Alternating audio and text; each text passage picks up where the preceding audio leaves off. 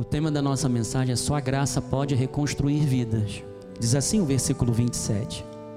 Nem deis lugar ao diabo. 29. Não saia da vossa boca nenhuma palavra torpe, e sim, unicamente, a que for boa para edificação, conforme a necessidade. E assim transmita graça aos que ouvem. Vamos orar ao nosso Pai. Amém?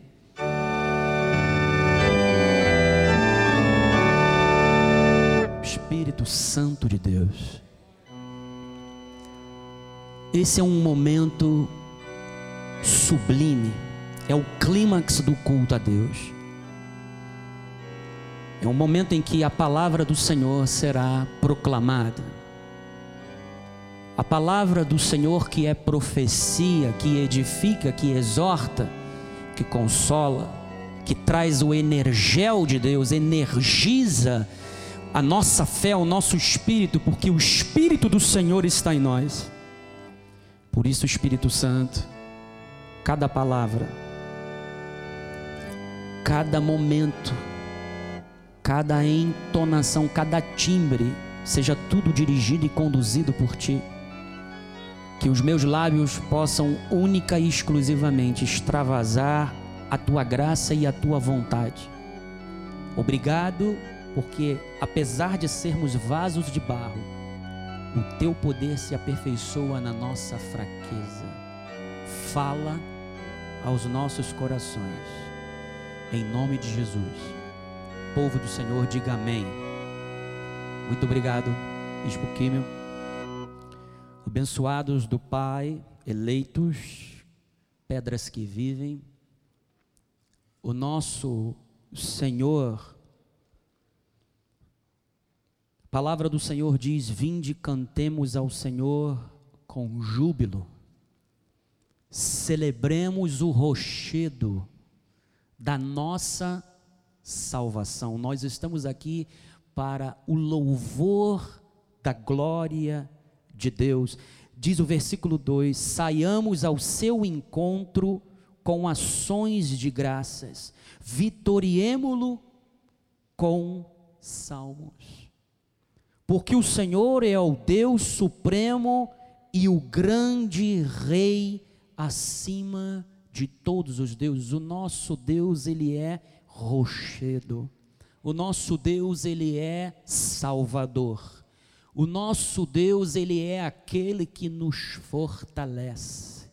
O nosso Deus é aquele que a cada momento da nossa fraqueza, o seu poder e o seu vigor age através de nós, porque a nossa suficiência vem de Cristo. Por isso a nossa palavra de louvor e de gratidão a Deus.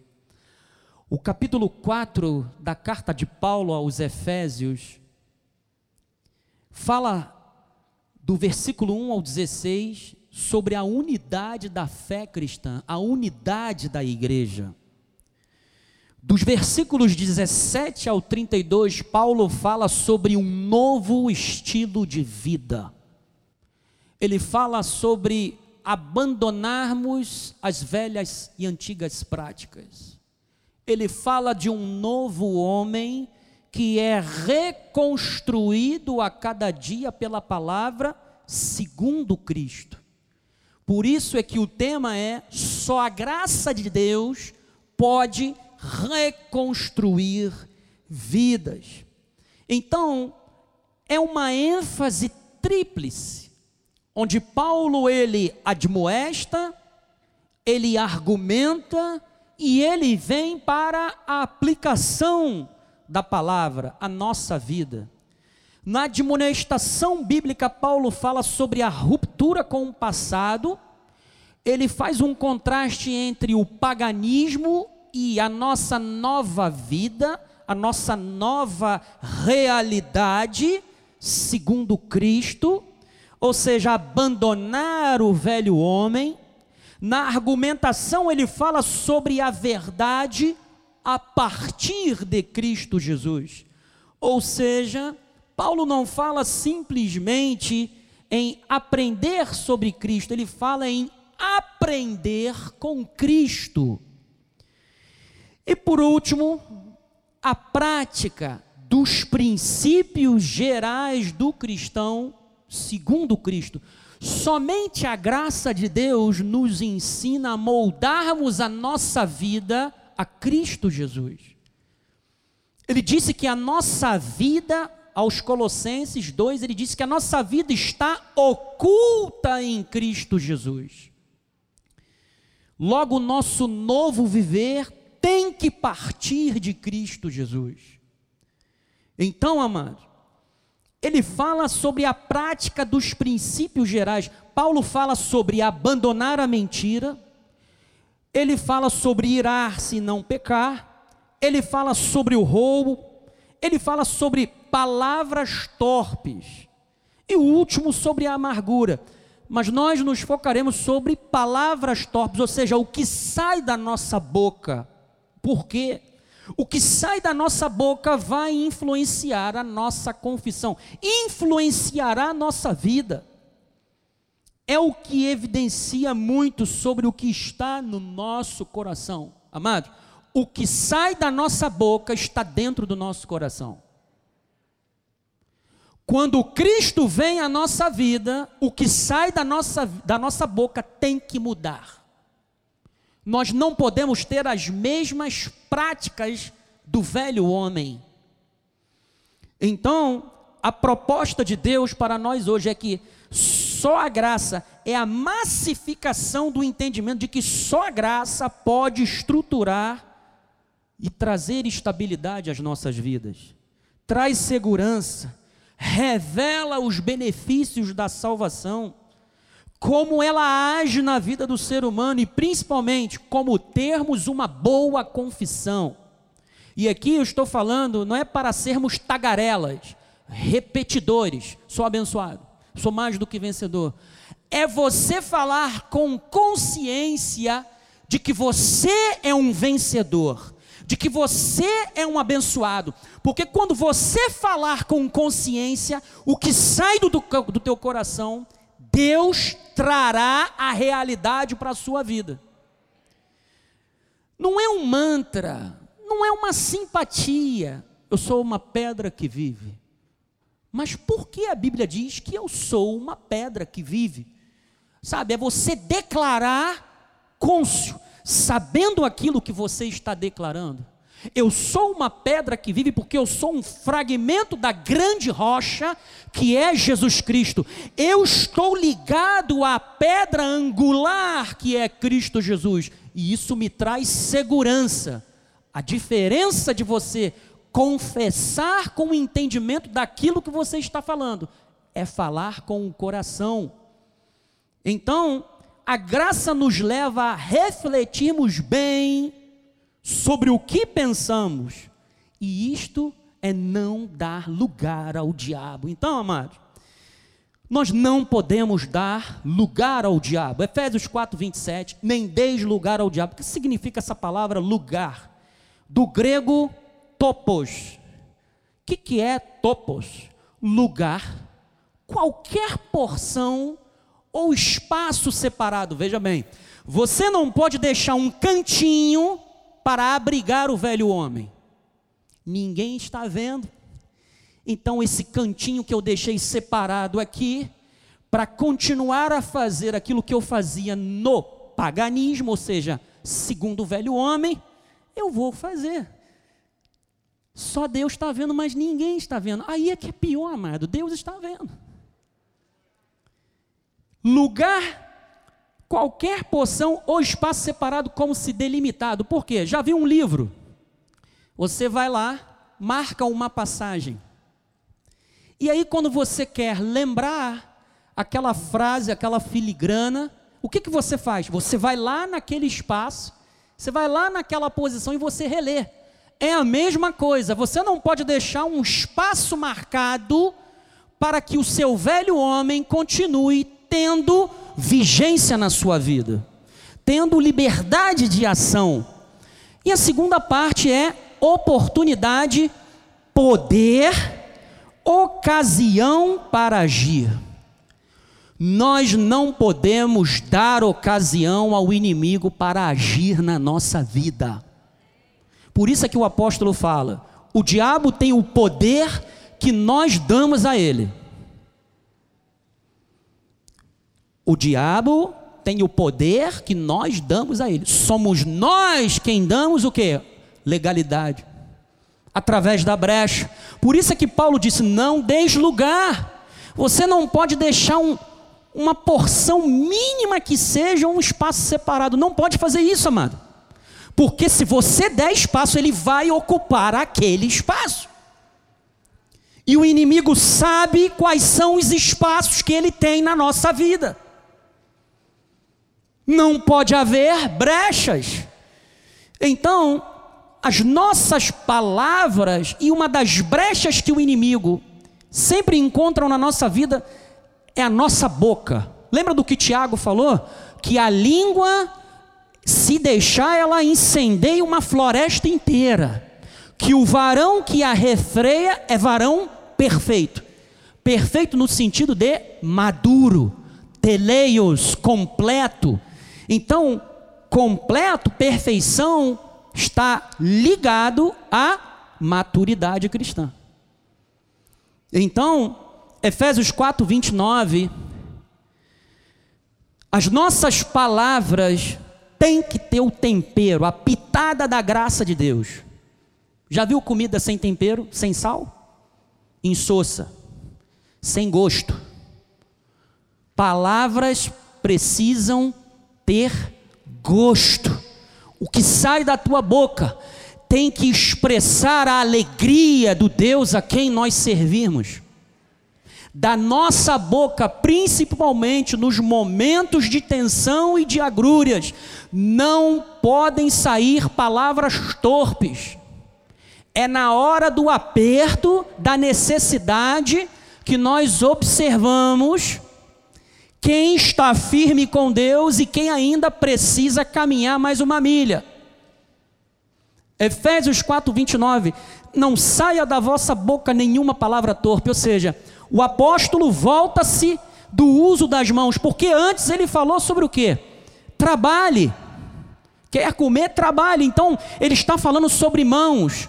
Então, mãos na Bíblia fala sobre ação, o ato de fazer realizações, e as palavras refletem o que pensamos. Ou seja, o que eu penso será refletido pelas minhas mãos, pelas minhas ações. Logo, as mãos executam aquilo que pensamos. Mãos e mentes estão interligados. E Paulo disse: não saia nenhuma palavra torpe, e sim unicamente a que for boa para a edificação. Sabe, a unicamente é, conforme a necessidade. E assim transmita graça aos que ouvem. Nós não podemos ser como os nossos irmãos ou co-irmãos de outras denominações. Eu te garanto que se eu tivesse na lei, alguém ia virar para mim e ia falar assim: alguém está em pecado na sua família. Isso te aconteceu porque você deu brecha para o diabo e alguém está em pecado na sua família ou você. Eu sei porque eu já passei por isso. Mas na graça de Deus é diferente. Os irmãos que compartilharam conosco, que vivenciaram conosco, falaram: olha, fica firme, a peleja não é tua, Deus peleja por você. Você é mais do que vencedor, você e a bispa, vocês vão vencer. A águia tem um projeto de Deus. Palavras que edificam. Apocalipse capítulo 13, e eu vou falar sobre isso de noite, mãos e mentes estão interligados. Amados, os adoradores da besta seguem a natureza do mundo, pois tem a sua marca. O mundo tem uma marca. E aí, ah, eu vou dar só um, um, uma colher de chá, não vou me estender muito, para que você assista ao culto à noite. A marca da besta As pessoas estão preocupadas com chip. As pessoas estão preocupadas, eu já falei isso num, num culto à noite, com que Satanás possa desneuralizar a mente do cristão. Alguém aqui já viu MIB, Homens de Preto? Já, né?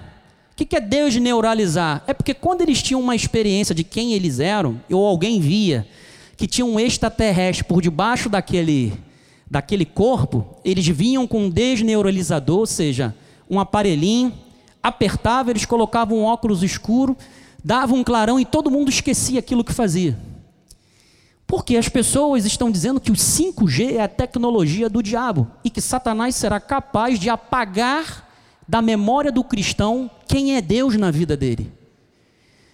Isso é desconhecimento bíblico. E olha, gente grande que tem 700 mil seguidores, um trilhão de views.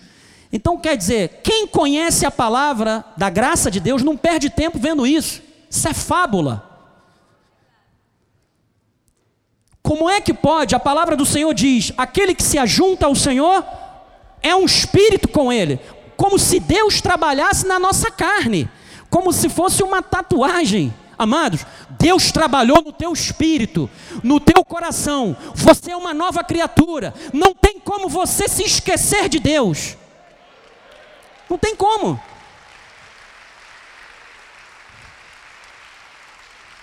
Essa é uma das inúmeras diferenças da graça de Deus, do evangelho da incircuncisão para o da circuncisão. Nós não nos, não nos deixamos levar por essas fábulas, são fábulas, irmãos. As pessoas gostam de criar tumulto, criar confusão na mente do povo. Eu estava conversando com o Davi e ele se sentiu mal, estava um pouco resfriado por causa dessa mudança de tempo foi no médico, o médico falou: é Covid. E aí o Davi, não, não recebo isso não. Quero fazer o exame. Deu negativo. Minha prima, aconteceu a mesma coisa. Então agora já estão querendo começar a construir um discurso de que a segunda onda está aí. Estão querendo fazer o quê? Manipular, sabe, o diagnóstico de doenças. Isso daí é o que, amado? é o, é o ministério da injustiça, da iniquidade. Isso daí é o anticristo já lá fora. E a Bíblia diz que ele seduz os que habitam sobre a terra por causa dos sinais que lhe foi dado executar. Diante da besta aqui é a besta que emerge da terra. A besta que emerge do mar é o anticristo. Aquele que detém o poder econômico, político e militar. E existe o poder religioso, que é a grande meretriz, é a besta que emerge da terra, é o falso profeta, é a falsa religião. Foi-lhe dado executar diante da besta, dizendo os que habitam sobre a terra que façam uma imagem à besta, aquela que ferida a espada sobreviveu. E, foi, e lhe foi dado comunicar fôlego à imagem da besta, para que não só a imagem falasse, como ainda fizesse morrer quantos não adorassem a imagem da besta. Isto aqui se chama perseguição ao cristianismo. Versículo 16: E todos os grandes e os os pequenos e os grandes, os ricos e os pobres, os livres e os escravos, faz que lhes seja dada certa marca sobre a mão direita ou sobre a fronte. Versículo 17: Para que ninguém possa comprar ou vender, senão aquele que tem a marca do nome da besta ou o número do, ou o número do seu nome. Amado, marca da besta na mão ou na fronte. O mundo tem uma marca. As mãos, ação são realizações, suas ações são mais. O trigo e o joio têm a sua marca na fronte, sua mente é cauterizada, já está morto em pecados e delitos. Ele segue o curso deste mundo, ele anda conforme o príncipe das potestades do ar, porque são filhos do diabo, têm uma marca, eles têm um padrão de conduta, eles têm um padrão, qual é? Afrontar o Deus vivo. Então a marca da besta é o selo do joio, do filho da perdição. Ele tem um padrão do mundo. A besta os marcou.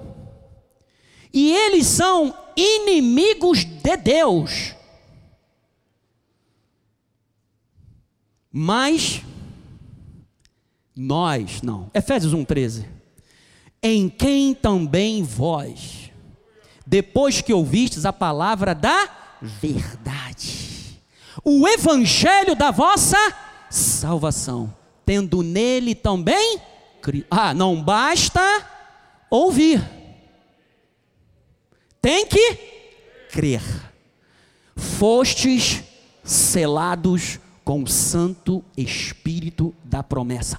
Ninguém pode violar o lacre que Deus colocou na tua vida. Ninguém pode adulterar a marca que Deus fez na sua vida, porque você pertence a Ele, amado. Satanás não pode tocar na tua vida.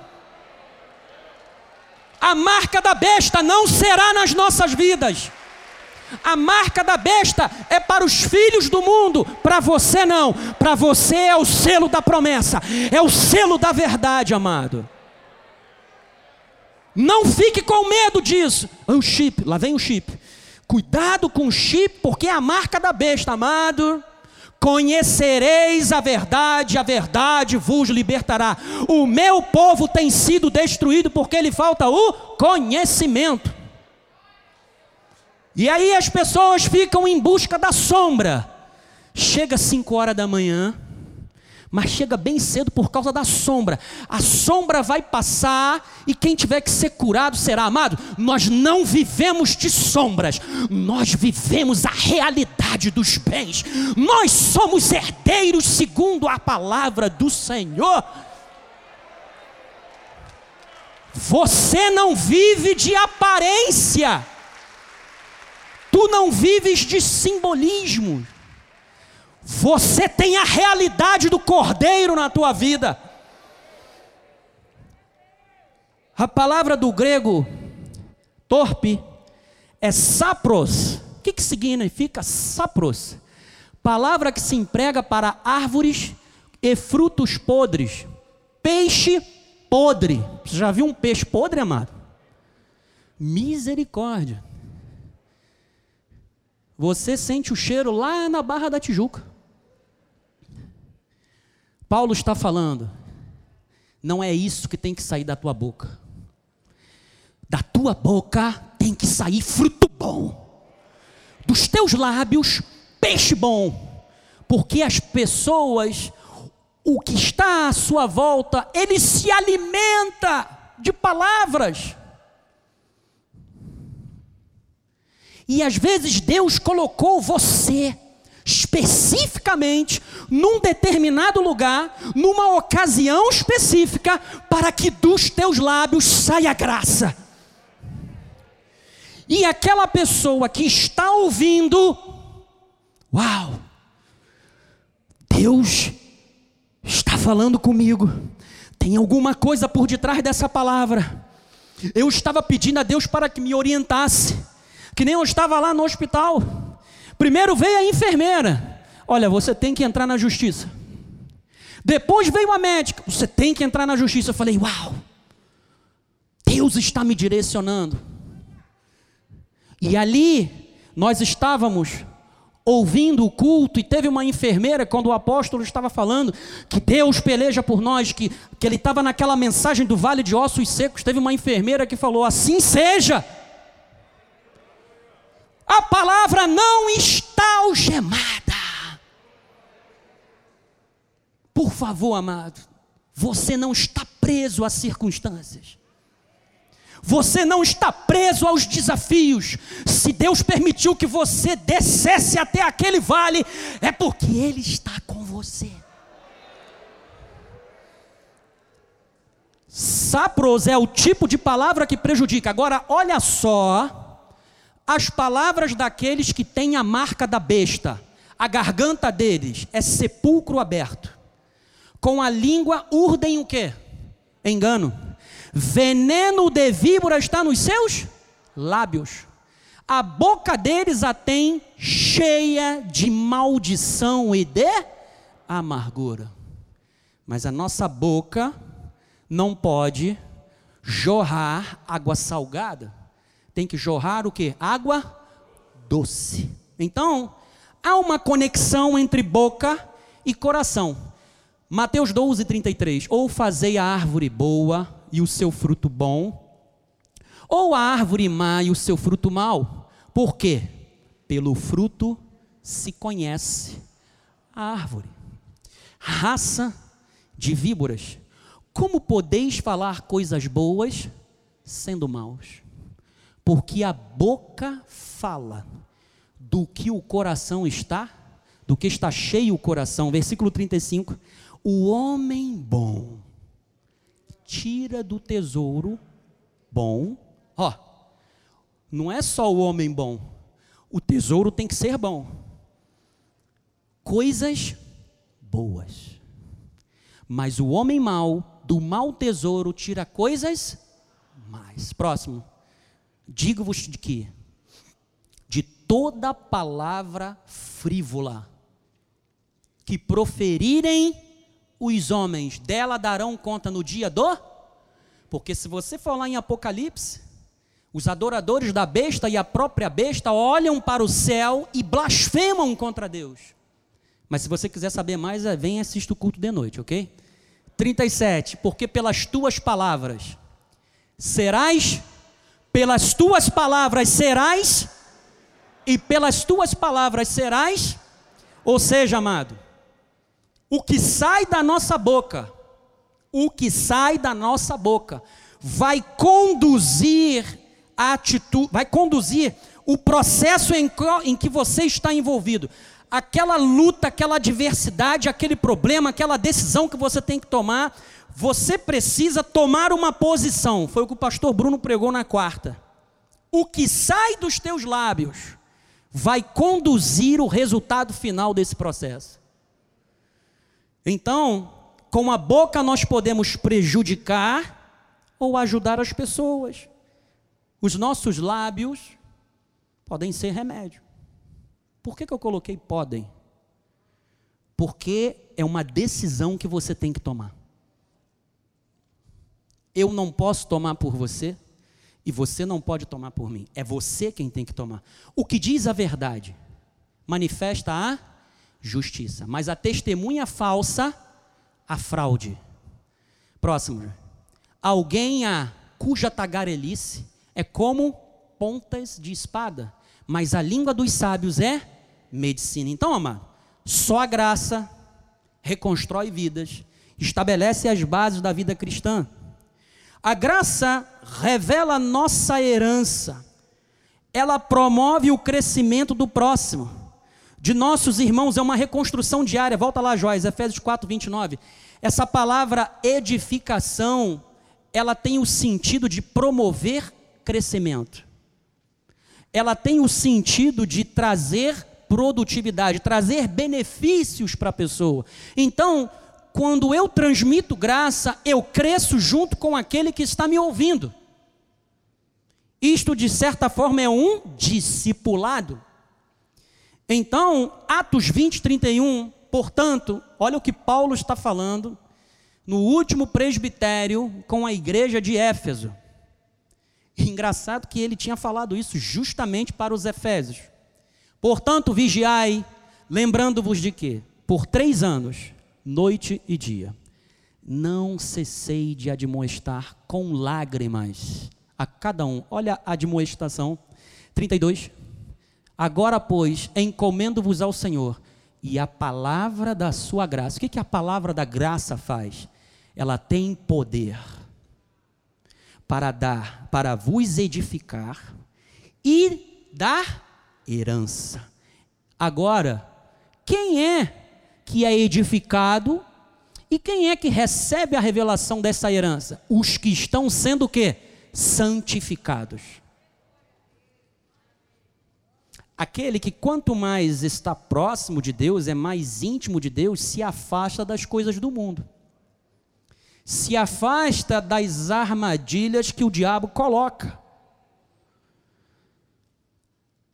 Só a graça pode promover crescimento. Então a graça nos ensina a ter cuidado conosco. 1 de Timóteo 4,16. Olha o que, que Paulo está falando. Tem cuidado de quê? De ti mesmo. cuide primeiro de você mesmo. E depois cuide da doutrina.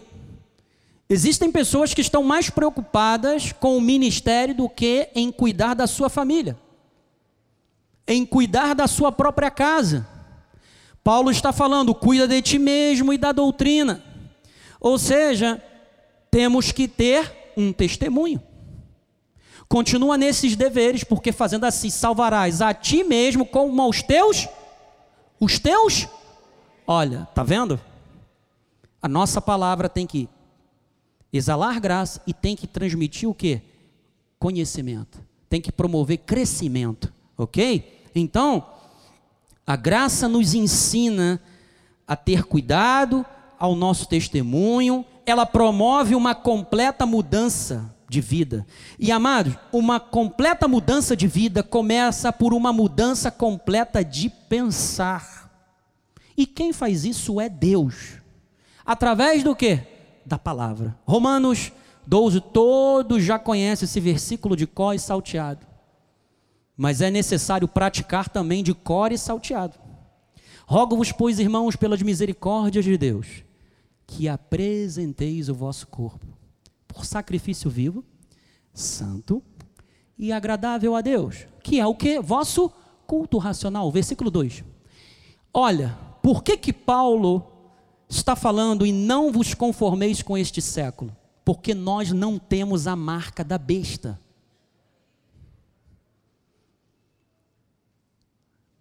A marca que está em nós é do Espírito Santo, é o da salvação.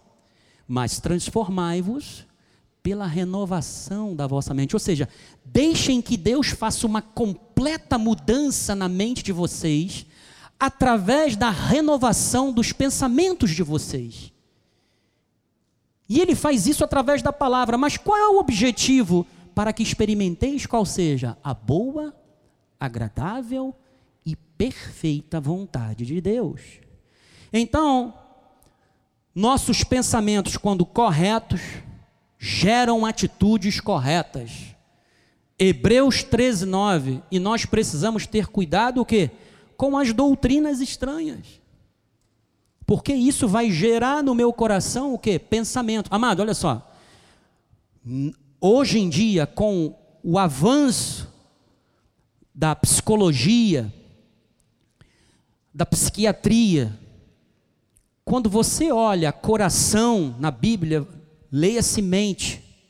Por que era retratada coração? Porque o coração era o órgão vital. Aliás, para o hebreu, eram os rins. Sabia disso? Muitas das vezes está escrito coração, mas na verdade são rins. Quando Jesus ele fala que do nosso interior fluiriam rios de águas vivas, Jesus estava falando do nosso ventre, daqui de baixo, porque aqui é o centro das emoções.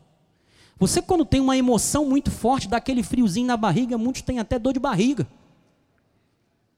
Então, Leia-se hoje coração, leia-se mente. Não ignore aquilo que está na tua mente, nos teus pensamentos. Lembre-se, Satanás vai tentar te distrair. Ele não quer que você esteja focado para o que Deus está idealizando, para aquilo que Deus está produzindo, para aquilo que Deus trará luz na tua vida. Então Paulo disse: Não vos deixais envolver por doutrinas várias e estranhas, porquanto o que vale, o que é que vale, amado?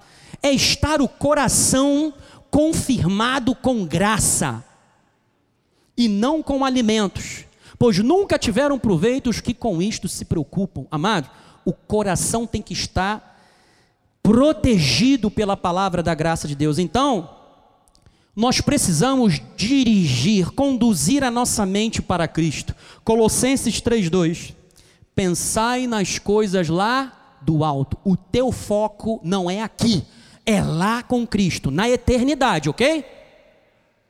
Amém? Nós fomos predestinados para Ele. Isto significa que onde Cristo estiver, nós também estaremos. É por isso que enquanto estamos aqui, Ele está aqui dentro e conosco. Pensai nas coisas lá do alto, não nas que são daqui da terra. Então, amado, é nos pensamentos. Presta atenção em nome de Jesus. Vou falar bem. Vou respirar, vou falar bem calmo. Estou aprendendo com o apóstolo. É nos pensamentos que o inimigo ataca. Ele faz da sua mente uma arena de combate.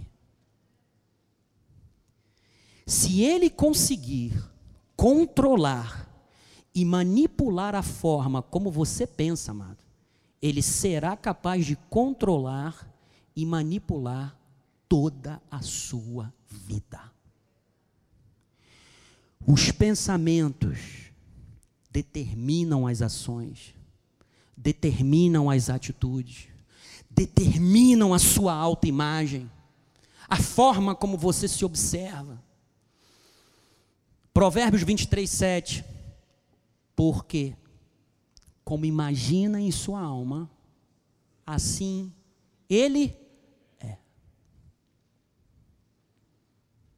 Como é que você tem pensado a respeito de si próprio? O que está na sua mente. A sua mente é uma caixinha de surpresa ou é uma caixinha de promessas? Lembra da caixinha de promessa? Você ia lá de manhã, promessa do dia. Isso é bom. Mas existem irmãos que pegaram aquilo como oráculo, parece até urim tumim. Se sai uma palavra tipo Judas se enforcou e se precipitou, já era.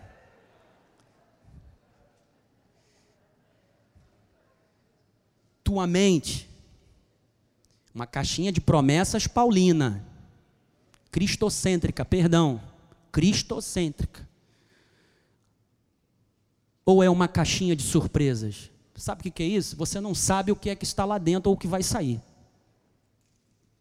Você precisa se autoconhecer. Sócrates já dizia: conhece-te a ti mesmo. Conhecendo-te a ti mesmo, você vai conhecer as suas vulnerabilidades. Quer trabalhar suas vulnerabilidades? Conheça elas, para que elas sejam trabalhadas. Minha esposa disse o seguinte, e aqui nós temos psicólogos. O psicólogo não faz milagre, ele te ajuda a encontrar as respostas. As pessoas estão acostumadas a que nós, dê, nós venhamos a dar resposta para tudo. E as pessoas vêm até nós esperando que a gente resolva os problemas da vida delas. Amados, salvação é individual. Tuas experiências com Deus são tuas experiências com Deus. É claro que as nossas experiências em alguma delas algo falará a minha vida ou a tua vida. Mas não é 100% que o que aconteceu comigo vai acontecer com você. Provérbios 24, 10. Se te mostras fraco no dia da angústia, a tua força é? A tua força é? No dia da adversidade, se você se mostrar raquítico espiritualmente, você vai naufragar. Quando você tiver que andar sobre as águas, você vai afundar. Pô, bispo, é assim? É, amado. Com Deus, ou é tudo, ou é tudo. E Deus quer sempre tudo para nós. Então, a nossa confissão deve refletir o espírito da fé. 2 de Coríntios 4,13 Tendo, porém, olha ali, ó, o mesmo espírito da fé. Como está escrito. Eu criei, por isso é que falei. Também nós cremos, por isso também falamos. Amados, a fé fala. A fé tem uma voz. E Deus reconhece esse contato, essa conexão, porque Ele é o autor da nossa fé. quando é estabelecido o contato, quando a fé é liberada, Deus manifesta coisas que estão lá nas regiões celestiais, já preparadas para você e a teu respeito. Quando a tua boca se abre, e o espírito da fé é liberado, e você entende que quando você chega diante do trono da graça, você sabe que ali tem socorro, você tem bom ânimo, porque você sabe que ali tem galardão. Ainda que esteja doendo e você não esteja entendendo, mas você crê, você não precisa sentir, você sabe que há um final bom ali, porque todas as coisas cooperam para o bem daqueles que amam a Deus. Tem que cooperar para o teu bem.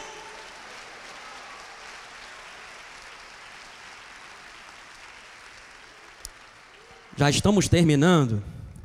Os nossos pensamentos afetam as nossas emoções.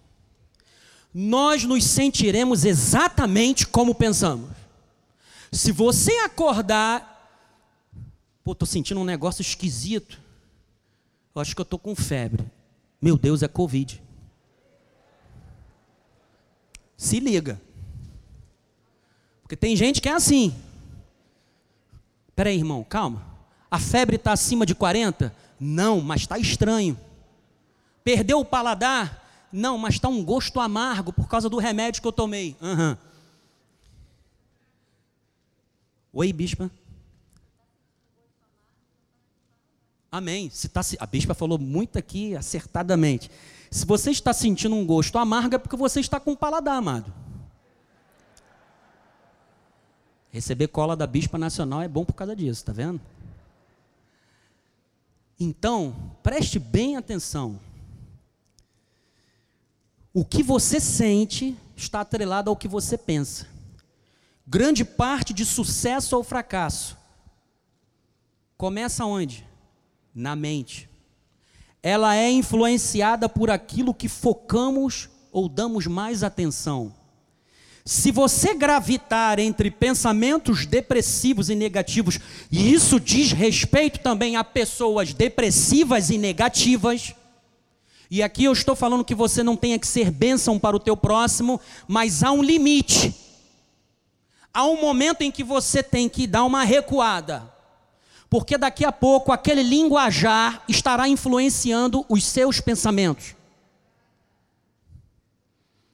Se você gravitar entre pensamentos negativos e depressivos, isso mesmo virá à sua vida. Amados, aquilo que nós pensamos, nós atraímos. E eu não estou falando de lei da atração, presta atenção. Tudo isso aí que é vendido lá em alta ajuda, sabe, todos esses negócios, isso tudo é fundamento bíblico. Eles vão lá no fundamento bíblico para justificar suas teses. Como assim, bispo? Jó 3, 25 aquilo que temo me, aquilo que temo me, e o que receio me.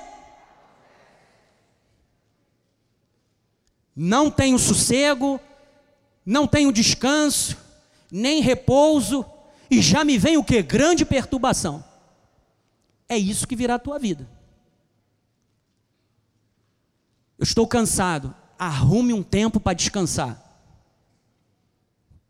Nós, ah, bispo, meu repouso é Cristo, repouso espiritual. Sim, mas Deus te deu um templo que você tem que fazer e descansar também. Não tenho sossego nem repouso e já me vem grande perturbação. Deus quer que você pare de atrair esses pensamentos. Fixe seus pensamentos em Deus. A intimidade com Deus nos torna seus amigos e ele nos ensina as condições da nova aliança. Salmos 25, 14. A intimidade do Senhor é para os que o temem. Temer não é medo. Temer é amar a Deus e apartar-se daquilo que é o mal, aos quais ele dará a conhecer os termos da sua aliança. Quer ter revelação? Intimidade com Deus, ora. Teve um momento em que, cinco e pouca da madrugada, eu estava orando e a enfermeira entrou para dar remédio para a Ágata. Eu estava lá orando, ela nem me incomodou, ela entrou devagarzinho, parecia até um anjo.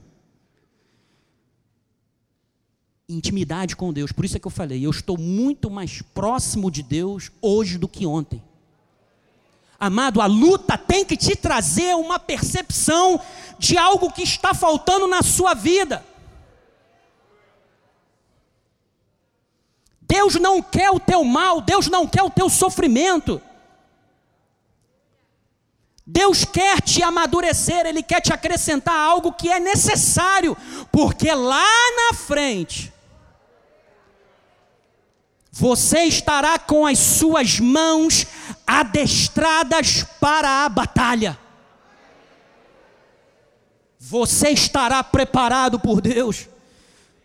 E é por isso que nós vamos agora olhar a vida de Davi. Você já conhece de có e salteado.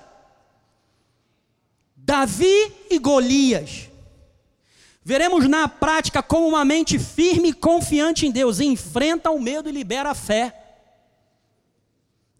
Quem entrou aqui amedrontado por causa de segunda onda, por causa de Covid, quem aqui entrou com estresse pós-traumático, saiba que Deus vai liberar a fé que está dentro de você e você vai superar esse medo, meu amado. Primeira de Samuel 17:9. Se ele puder pelejar comigo, olha o gigante, e me ferir, seremos vossos servos. Porém, se eu vencer e o ferir, então sereis nossos servos e nos servireis. Amado, se prepare, porque o teu gigante e o povo a quem ele representa vai ter que te servir, meu amado. Aquelas emboscadas que foram preparadas para você, Deus estará rompendo agora uma por uma. Disse mais o filisteu: Hoje afronto as tropas de Israel. Esse é o erro do gigante. Golias achava que estava afrontando Israel, mas ele estava afrontando o Senhor dos exércitos. Ele disse: Dai-me um homem para que ambos pelejemos. Amados, prestem atenção. Versículo 11. Vai, Joás. Ouvindo Saul, olha, Olha o que, que entrou no ouvido de Saul. E todo Israel, estas palavras do filisteu, se espantaram muito e temeram muito. Concentrar na aparência, naquilo que os nossos sentidos estão tateando, amado, nos faz perder o foco em Deus. Para de focar o gigante o povo de Israel queria um rei. Deus deu Saul, um homem alto, forte. O homem enxerga o exterior. Quando Deus estabeleceu um rei, Samuel entrou lá dentro da casa de Jessé, só tinha homem alto, fortão, bonitão. E ele achava, ah, agora é que esse aqui é o rei. E aí Deus, uh -uh. entrou outro. E Deus disse, uh esse aí também não. Mas, Senhor, esse é bonito. Olha o porte real. Tem cara de príncipe, pose de príncipe, mas não é rei. E aí, Samuel vira para Jessé e fala: Vem cá, acabaram todos os teus filhos? Ele falou: Não, tem um, pequenininho, franzininho, que cuida das ovelhas. Tem um, chama esse. E quando Davi entrou, Deus disse: É esse daí. Ninguém ignore a tua aparência, ninguém ignore a capacidade que Deus te deu ou vai te dar nessa manhã. Porque Deus não olha a aparência, Deus olha o coração. Deus está olhando para o teu coração agora, nessa manhã, amado. Deus está olhando para o teu coração agora, você que está na internet. Deus está em busca dos fiéis. E os olhos de Deus pararam sobre você agora, nessa manhã.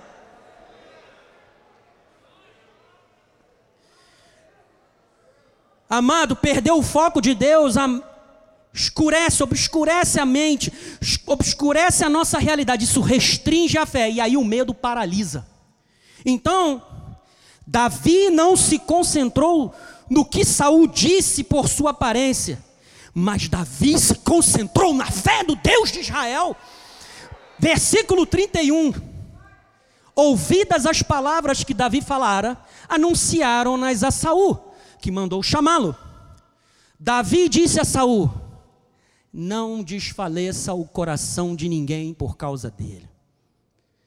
Teu servo irá e pelejará contra o filisteu. Eu quero saber quem é que vai encarar o filisteu hoje. Quem vai enfrentar Golias essa semana. Já se passaram 40 dias e todos nós sabemos que 40 é número de quê? Amadurecimento, de treinamento, de despertamento. Porém Saul disse a Davi: Contra o filisteu não poderás ir para a peleja com ele pois tu és ainda moço. E ele, guerreiro desde a sua mocidade. Amado, presta atenção. Respondeu Davi a Saul. Isso aqui é transmitir graça. Teu servo apacentava as ovelhas de seu pai. Quando veio um leão ou um urso e tomou um cordeiro do rebanho.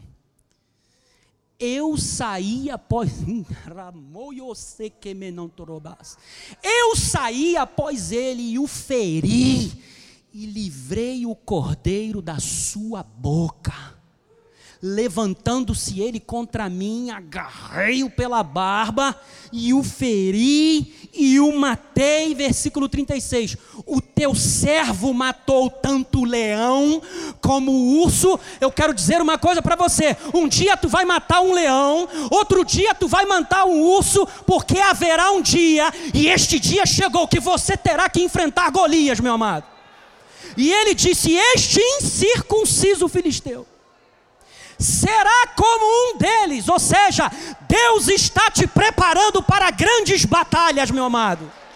Porquanto afrontou os exércitos do Deus vivo.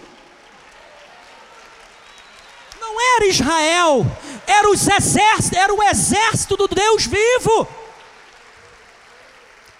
O Golias que te afronta está afrontando a Deus, amado.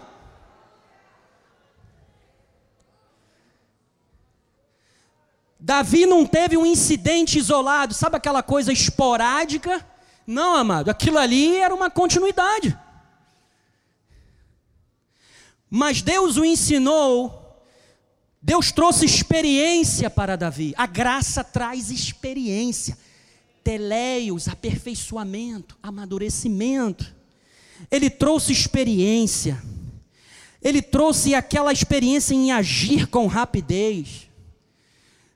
Davi se tornou um homem habilidoso. Davi se tornou um homem sem hesitação. Amados, o Senhor é contigo. Davi manteve a atitude certa, porque manteve o seu foco em Deus. Versículo 41. O filisteu também, se vinha chegando, ainda tem mais. É porque eu sintetizei muito, porque é grande. Saul queria que Davi vestisse a armadura dele. Saul queria que Davi estivesse apto para enfrentar um filisteu. Amado, a armadura é tua. Não tenta colocar a minha armadura. A minha armadura são para as, é para as minhas lutas a sua armadura são para as suas lutas, mas nós vamos lutar juntos, ok? Eu vou lado a lado com você, mas a tua armadura é a tua armadura. Sabe por quê? Quem peleja por você é Deus, é Ele quem vai te dar a vitória. É Deus quem vai te dar a vitória. O filisteu também vinha assim chegando, porque Davi estava indo de encontro a ele. Chegando a Davi, e o seu escudeiro ia adiante dele. Próximo, Joás. Olhando o filisteu e vendo a Davi, o desprezou, porquanto era moço, ruivo e de boa aparência. Disse o filisteu a Davi: Aleluia. Sou eu algum cão para vires a mim com paus e pelos seus deuses amaldiçoou o filisteu a Davi. Próximo, Joás.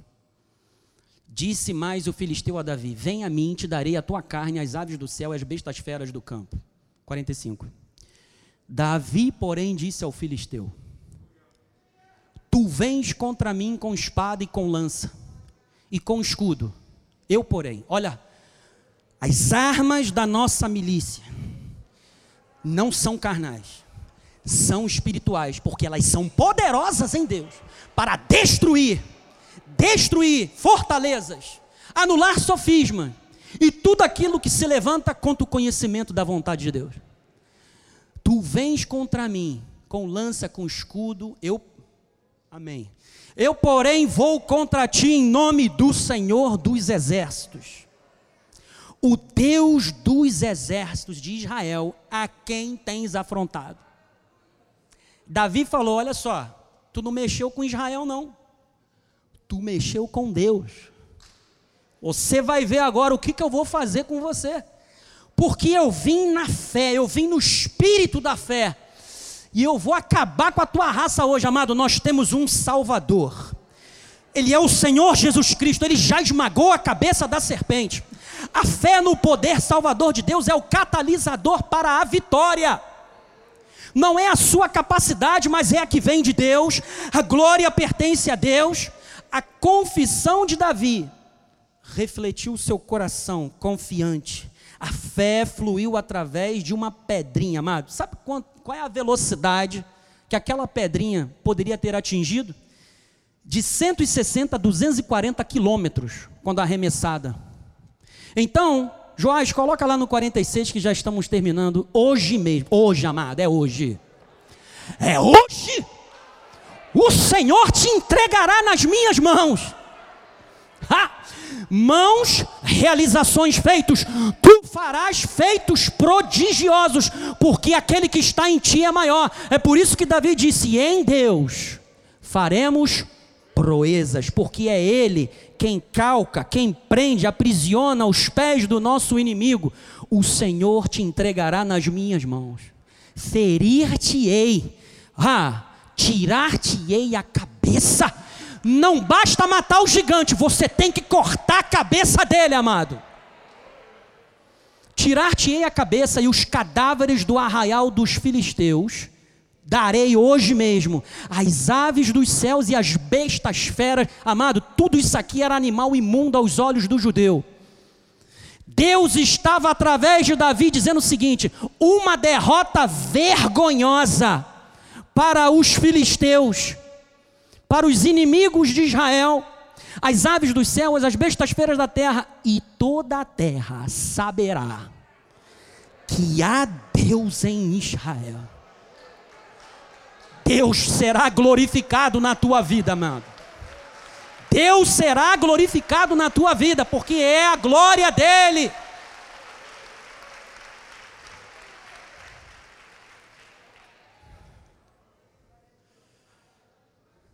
Quarenta e oito. Sucedeu que dispondo-se o filisteu a encontrar-se com Davi. Este se apressou e deixando as suas fileiras, correu de encontro ao filisteu Davi meteu a mão no alforge e tomou dali uma pedra. E com a funda lhe atirou e feriu Filisteu na testa, amado, de 160 a 240 quilômetros por hora. É a velocidade que aquela pedra poderia atingir. A pedra encravou-se-lhe na testa. E ele caiu com o rosto em terra. Assim, prevaleceu Davi contra o filisteu com uma funda e com uma pedra. Quais são os recursos que Deus te deu? Não ignore, é o suficiente para derrubar o teu gigante. Porém, não havia espada na mão de Davi. Pelo que correu Davi e lançou-se sobre o filisteu, tomou-lhe a espada e desembainhou-a e, e o matou. cortando-lhe com ele a cabeça. Vendo os filisteus que era morto, o seu herói fugiram.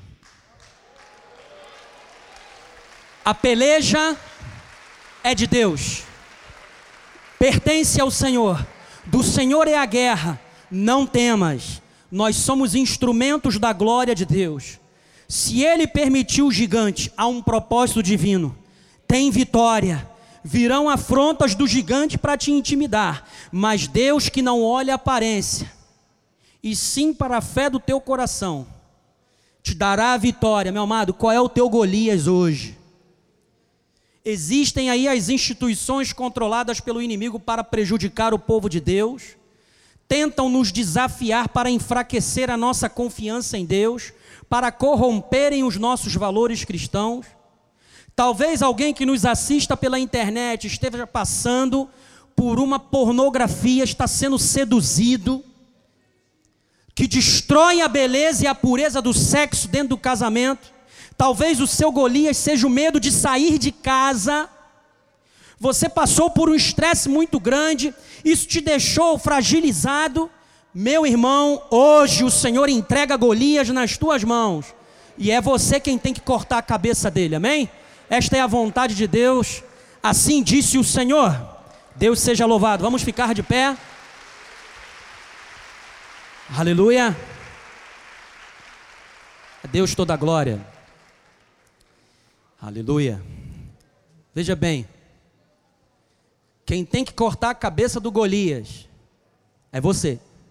Deus o entregou nas suas mãos. É Ele quem peleja por você. Não temas.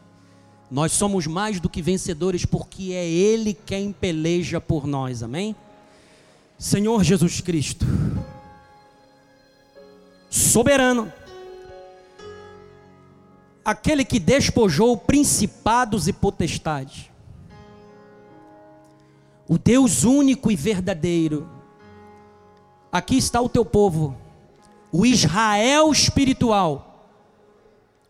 Aqui está um povo que conhece a Deus, que conhece a sua graça, por isso é um povo forte e ativo.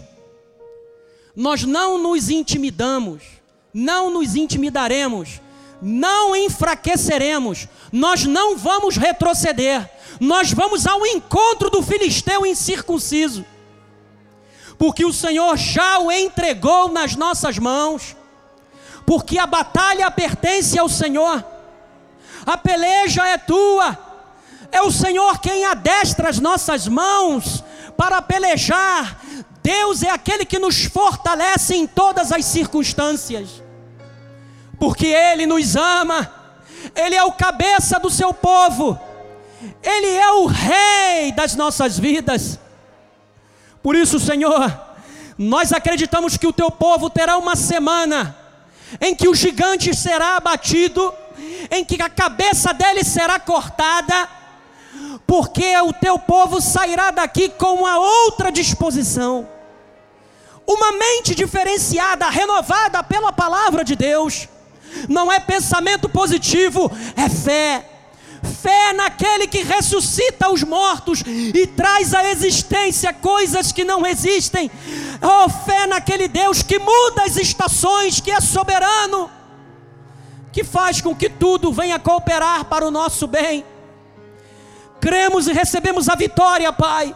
Sairemos daqui fortalecidos no Senhor, e a força do Seu poder nos acompanhará e a tua graça e a tua paz, o teu amor e as tuas misericórdias, o teu espírito se manifestarão na nossa vida, não somente hoje, mas para todo sempre, em nome de Jesus e o povo de Deus diga amém. Vá em paz, vá feliz. Nós vamos terminar cantando um louvor, mas você que já quer se direcionar, quer se deslocar para o seu, seu local de votação, sua residência, pode ir certo da vitória, de que aquele que te chamou, ele te capacitou, ele te habilitou para construir esse momento de vitória, amém? Em nome de Jesus, vamos dar um aleluia bem forte, aleluia!